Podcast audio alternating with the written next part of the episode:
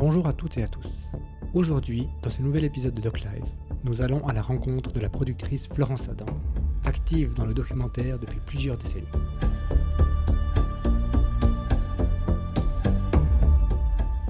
Bonjour Florence, merci de, me recevoir dans tes locaux ici à Neuchâtel. Est-ce que euh, déjà euh, tu pourrais te présenter en, quelques mots?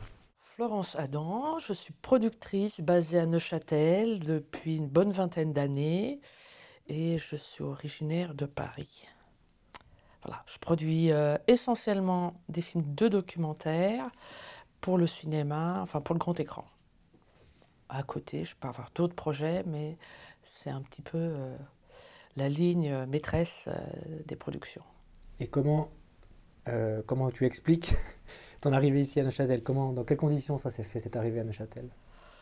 Ah bah, bah, comme beaucoup de gens qui déménagent d'un pays à l'autre, des fois c'est souvent des histoires de cœur. Donc euh, le, tout début est une histoire de cœur. J'étais à l'époque, donc on est dans les années, début des années 90 à Paris. Je suis encore étudiante en préparation d'une thèse que je n'ai pas par ailleurs finie, même pas commencé, euh, de troisième cycle. J'avais un master, donc voilà. Après, j'ai voulu enchaîner sur un troisième cycle et j'étais dans une société de production euh, stagiaire. Du stage, euh, bah, j'ai rapidement eu quelques mois après un, un poste d'assistante de production. Et le premier tournage que j'ai suivi, il s'agissait d'une coproduction franco-suisse avec un réalisateur, lui aussi français parisien, mais qui a, été, qui a grandi à Neuchâtel, qui a été élevé par ses grands-parents à Neuchâtel, donc qui est quand même beaucoup plus suisse que français dans, dans la culture et son parcours. Et euh, bah voilà, j'étais très intéressée par le film et euh, par ailleurs j'étais tombée amoureuse du réalisateur, ce qui a euh, m'a fait mettre des pieds en Suisse dans un premier temps. Et quand je suis passée à la production, j'ai monté ma société de production en France et en Suisse avec ce réalisateur en 93. Et à l'occasion, on a fait un moyen métrage ensemble, j'ai fait un autre court métrage d'une réalisatrice française.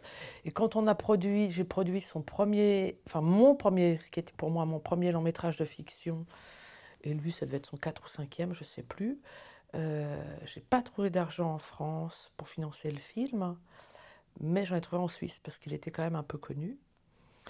Et euh, au-delà de trouver euh, de l'argent, j'avais trouvé plein de d'apports en matériel, quoi, euh, en termes de lieu de tournage, de transport, d'autorisation, enfin bah, voilà. Et en faisant ce film, bah, oui, j'ai côtoyé pas mal la profession en Suisse. je m'y suis plus, et puis de fil en aiguille j'étais pendulaire entre Paris et Neuchâtel jusqu'au jour où j'ai fait la rencontre de Jean-Marc Anchaud, qui était en quelque sorte un peu mon mentor, qui m'a proposé de produire le prochain film de ce réalisateur, mais au sein de sa structure, les productions JMH. Donc je suis venue et puis euh, ce qui devait être pour quelques mois le temps d'un film, euh, ben, j'y suis restée très très très très longtemps jusqu'en 2016 euh, date à laquelle, avec Mathieu, on a créé euh, ma société JMH euh, Philofilm. Voilà. Et puis j'ai eu plaisir à rester et à voir qu'il y avait plein plein de ressources en Suisse, tant au niveau des auteurs, des réalisateurs que des techniciens, que voilà. Puis ça faisait très longtemps aussi, même pendant mes études, que je voulais m'extraire un peu de Paris, voir un petit peu ce qui se passait ailleurs. C'est une occasion de, d'aller vivre autre chose. Et puis comme ce que j'ai vécu m'a plu, euh, je ne me suis pas posé de questions, je suis restée et continué de plus belle. Ok. Et le goût du cinéma, tu l'as, tu l'as développé très tôt ou c'est venu plutôt dans l'adolescence? Ah, C'est un doux mélange en fait.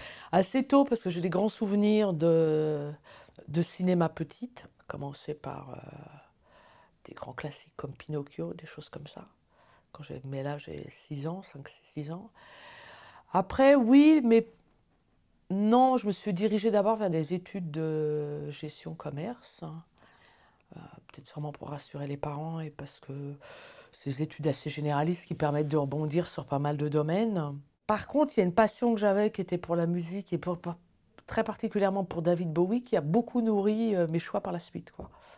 Je trouve que quand même ça fait partie des, des, intellectuels du milieu euh, du rock et, et qui m'a qui a été un peu euh, un mentor aussi, je dirais indirectement, par son truchement de, ses albums. J'ai été chercher plus loin ce qu'il y avait derrière comme source d'inspiration. Donc, euh, il y avait beaucoup de littérature, il y avait beaucoup de questionnements philosophiques et autres. Donc, euh, je me suis pas mal, j'ai pas mal baigné dans la culture Bowie. Ce qui fait que quand je devais faire un stage en gestion commerce, je me suis tout naturellement orientée vers les sociétés d'édition de disques à l'époque. Puis c'était la croix et la bannière pour trouver un stage. Et euh, j'ai trouvé un stage dans le, film de commande, le film institutionnel. Dans ce secteur-là, j'ai rencontré des gens qui étaient des intermittents du spectacle, qui travaillaient aussi bien pour les films de commande que pour, que pour le cinéma ou la télévision.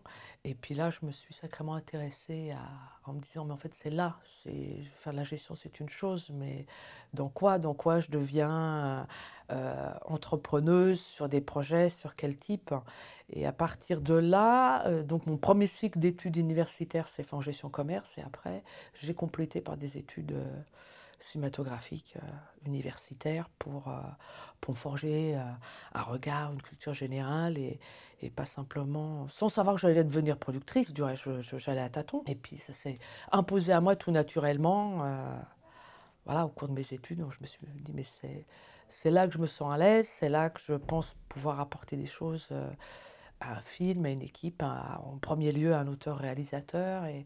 Et, voilà, donc ça me permettait d'avoir une formation à la fois artistique et, et un peu de, gestionnaire, quoi, qui sont les deux pivots de la production. Tu parlais de, de rencontre déterminante avec Jean-Marc Anchaud. Euh, est-ce que tu dirais que c'est à ce moment-là que tu as vraiment fait ta, ta, vraie formation, que tu as appris un peu le métier euh, sur le terrain, ou tu avais déjà suffisamment d'expérience et tu as juste pu compléter diversifier euh, tes compétences Alors, j'ai pas fait ma... Non, je l'avais, ma formation. C'est drôle parce que quand j'ai rencontré Jean-Marc Conchaud, je venais de produire mon premier long métrage, euh, L'amour fou de Michel Rode.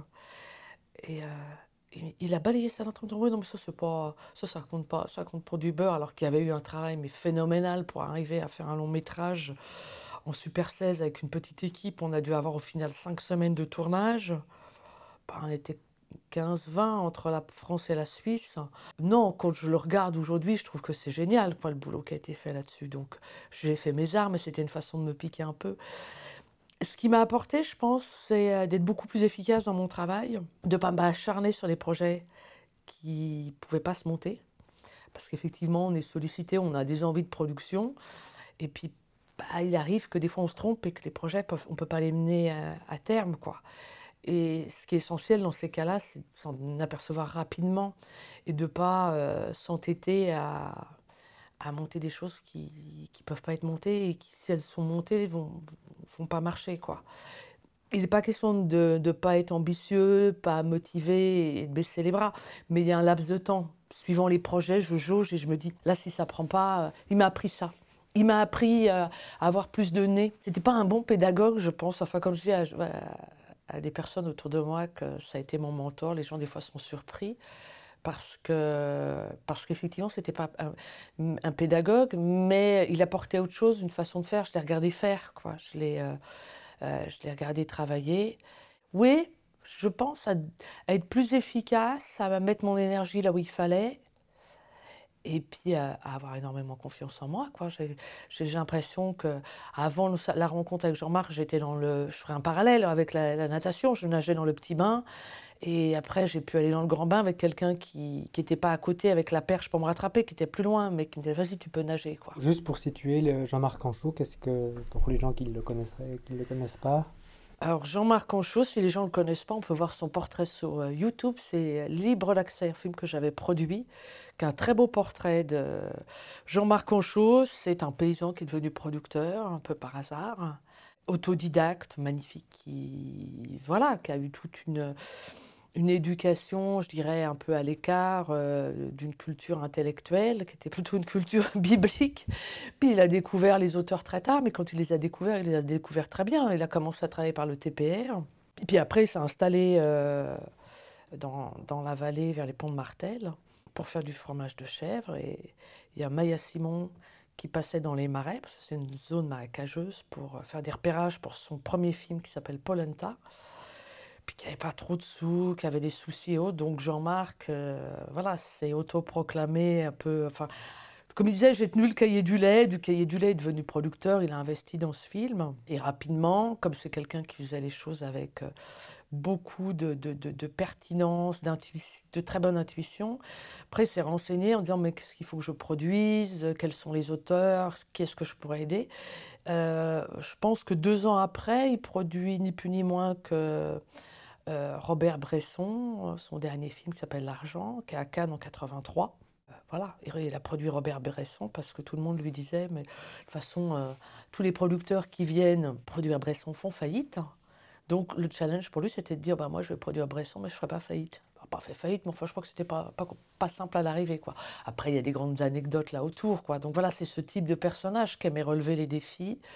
Euh, un épicurien, un amoureux de la vie, des gens, et, et, et, qui donnait tout, mais qui savait euh, où mettre son énergie. Après, comme tout le monde, s'est trompé sur certaines choses, mais globalement, euh, il a fait une très belle carrière. Après, il a produit, euh, il a travaillé avec Jacques Perrin, donc il a produit des œuvres qui ont été importantes comme Microcosmos, comme euh, Himalaya, le peuple migrateur, enfin plein de choses comme ça, quoi. Tu parles de tes débuts aussi en tant que productrice. alors tu me trompes si, si j'ai mal compris, mais plutôt fiction. Et aujourd'hui, tu produis majoritairement du documentaire. Qu'est-ce qui t'a fait passer du, est-ce qu'il y a eu un passage ou est-ce que c'est les aléas des, projets qu'on te proposait qui, qui a fait que tu as majoritairement produit du documentaire? Alors quand j'étais en France, j'ai majoritairement produit euh, ou travaillé sur des, fictions. Je pense qu'on m'aurait proposé du documentaire, ça m'aurait fait fuir parce que c'était encore l'image un peu euh, euh, d'un cinéma à l'ancienne, pas forcément très très pas toujours très stimulant, un peu trop académique. Ça me, ça, me, ça me parlait pas tellement, quoi, cette époque-là.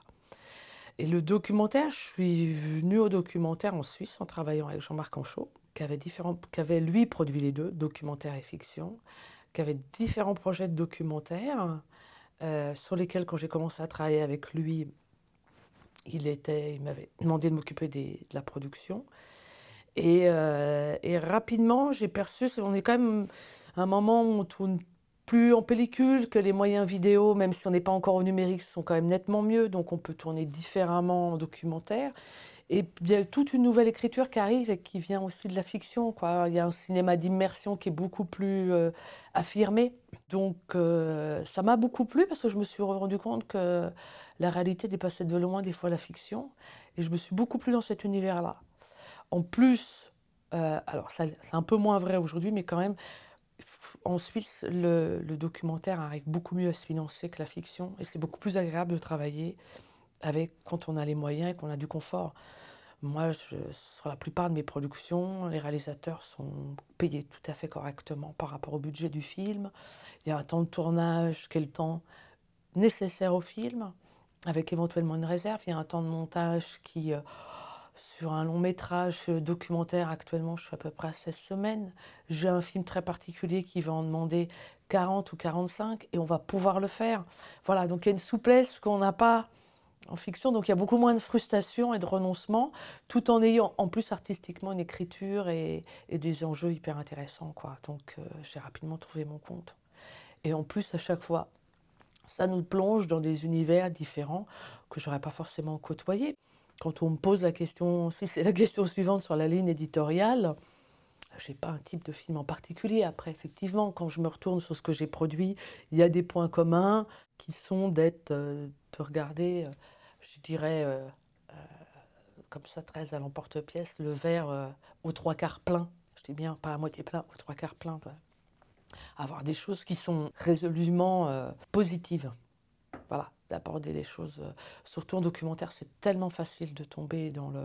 C'est important de pointer les choses qui vont pas, mais si on les pointe, il faut aussi avoir des débuts de, solutions ou d'exemples. Il n'y a pas une solution parmi d'autres. Si on prend le problème de la migration, quand je fais euh, ou une Paese di Calabria, c'est une solution parmi d'autres qui a marché. Mais voilà, c'est ces films-là qui m'inspirent, ces films où on montre euh, des gens qui ont des projets, qui donnent de l'espoir à notre espèce humaine, ou pas qu'humaine.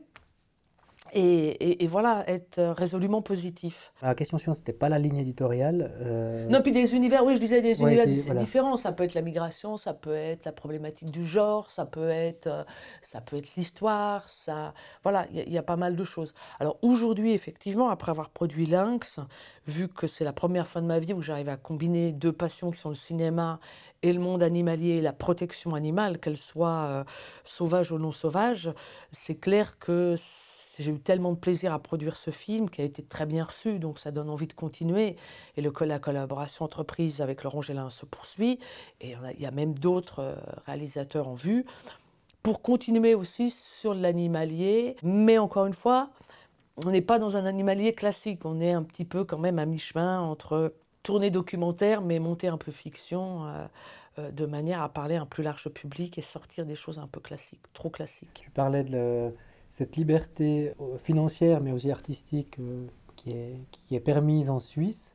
Quelle différence tu vois maintenant avec les, années entre, entre un système entre le financement et la production de documentaires en Suisse et, en France, par exemple, puisque tu as quand même un, pied dans chaque, dans chaque pays Alors, j'ai quand même beaucoup plus les deux pieds en Suisse qu'en France. En France, ce que je peux voir, c'est que c'est très compliqué. Il y a beaucoup, beaucoup de films. Je pense que c'est plus formaté. Je râle des fois un peu après mes interlocuteurs de la RTS en documentaire, hein, quel qu'il soit, mais.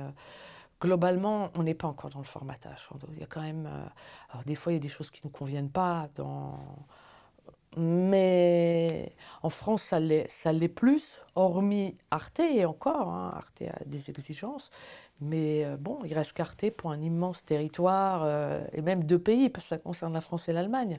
Sur les autres chaînes, qui peuvent apporter de quoi financer le film, on est vraiment dans des choses très, très formatées. Alors après, là où il y a la liberté, c'est des chaînes qui vont apporter, euh, je ne sais pas, 10 ou 15 000 euros pour un film. Donc LCP, enfin toutes les chaînes euh, thématiques et câblées, mais ce n'est pas suffisant.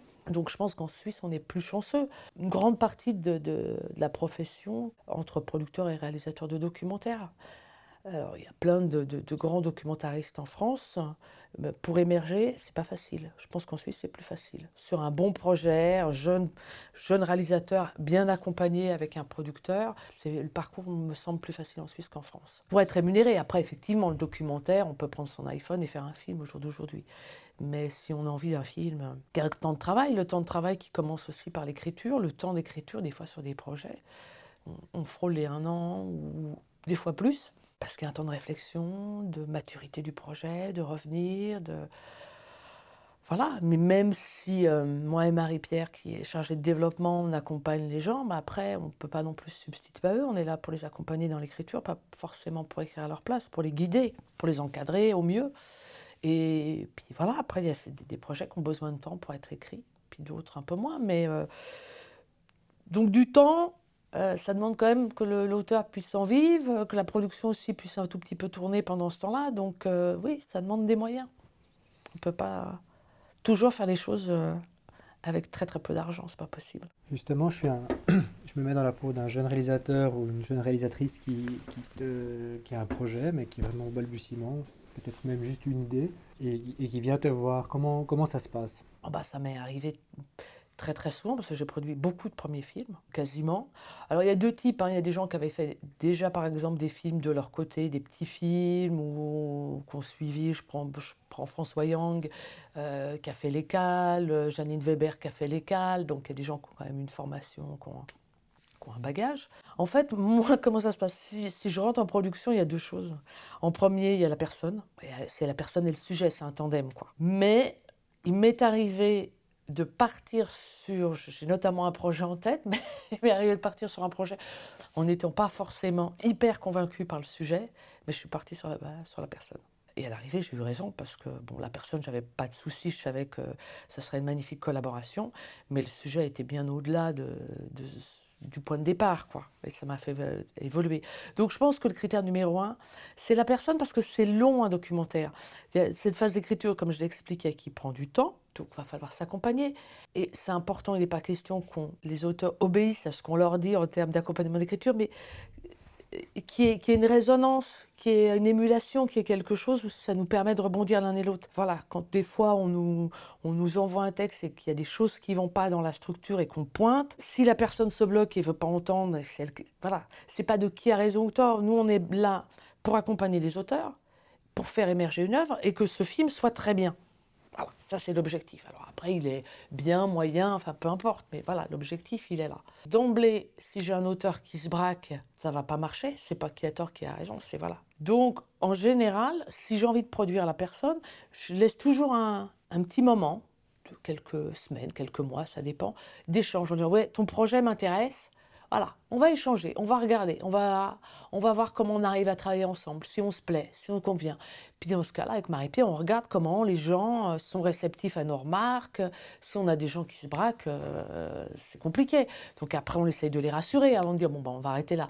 On les rassurer, on leur dit, non, non, non, on prend pas, surtout des premiers voilà, c'est toi l'auteur, on va pas prendre ta place, c'est toi, c'est toi qui as les droits, on est là pour, tu vois, là, ton sujet, il est là, le cadre est là, mais tu vois, si tu te déplaces un tout petit peu par là, là, tu as d'autres enjeux, regarde, ton curseur, il n'est pas à la bonne place. Voilà, pas mal de choses comme ça. Donc, je dirais en premier lieu, c'est la personne, une fois, et, et, le sujet aussi, parce qu'il y a des sujets, effectivement, c'est clair que si on va me proposer un film, hein, comme on me l'a fait récemment sur les chasseurs ou la corrida, je ne vais pas pouvoir du tout rentrer en matière. Ça, c'est, éthique, il y a des choses.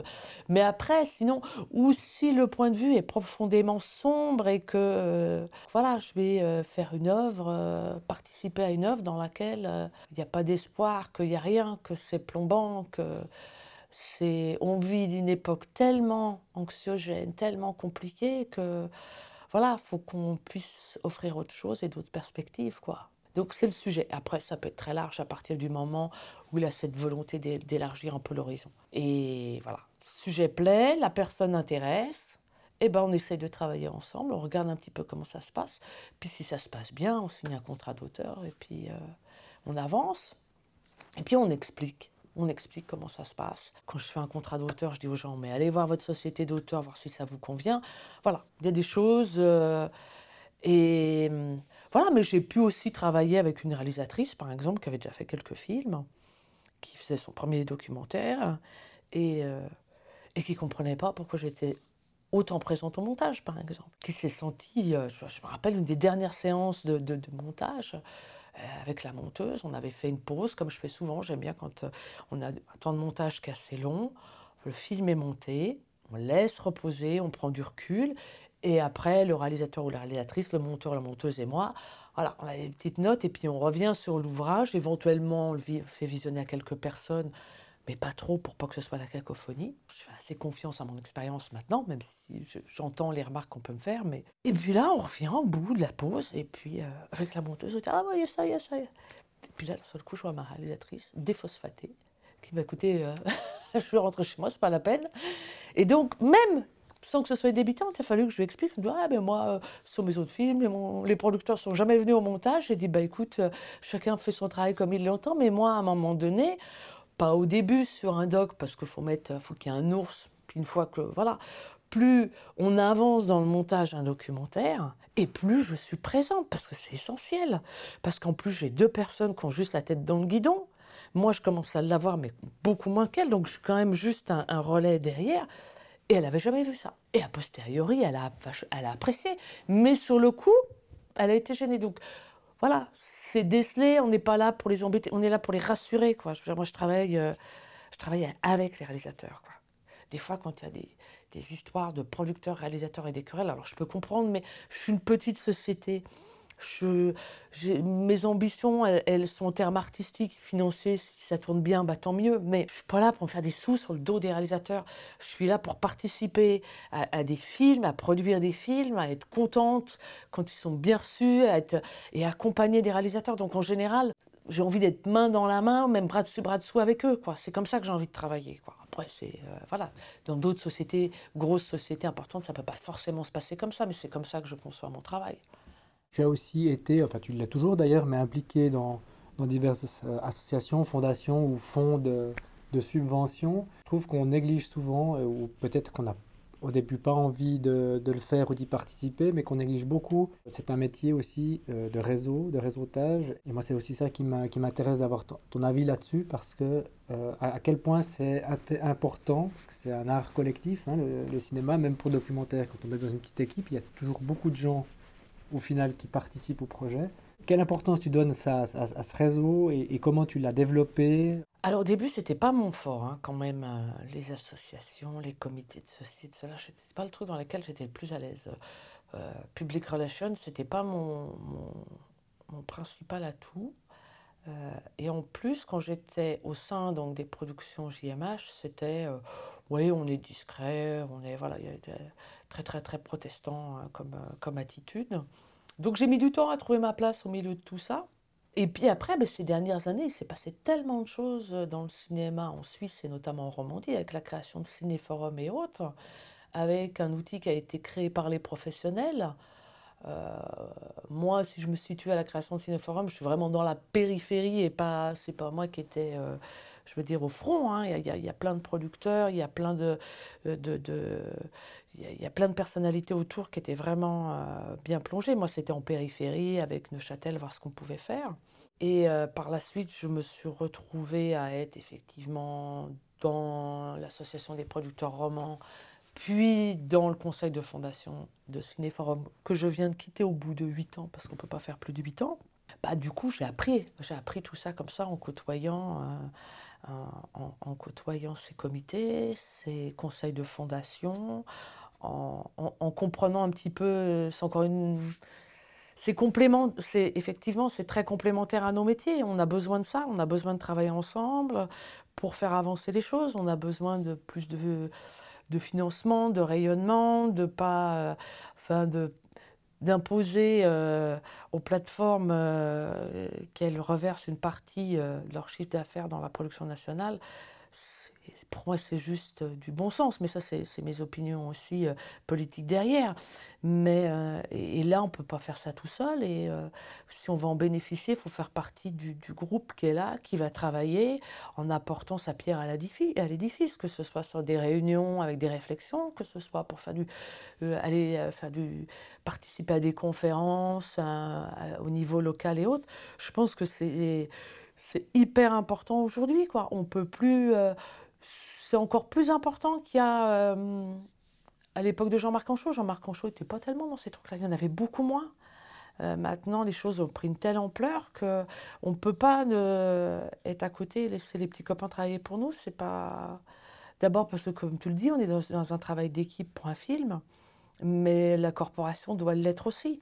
Alors, chacun, après, défendant peut-être plus son secteur, la série, la fiction le doc, en Suisse, on essaye toujours quand même, comme il y a toujours un peu le consensus, que tout le monde euh, y retrouve son compte.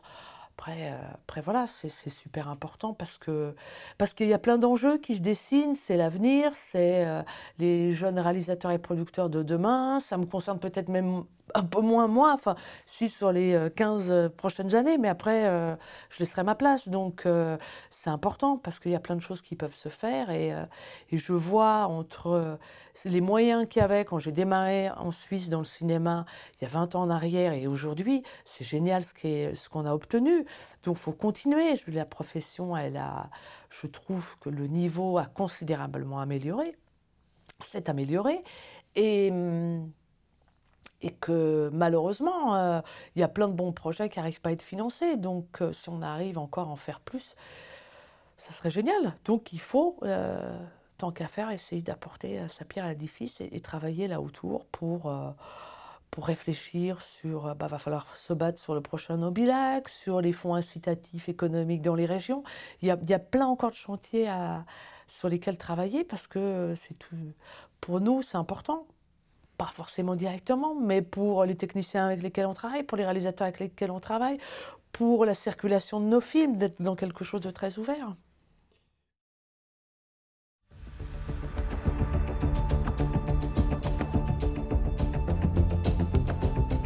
Merci à Florence Adam pour le partage de sa grande expérience en tant que productrice. Pour suivre son travail, je vous invite à vous rendre sur son site internet www.jmhphilofilm.com. À bientôt.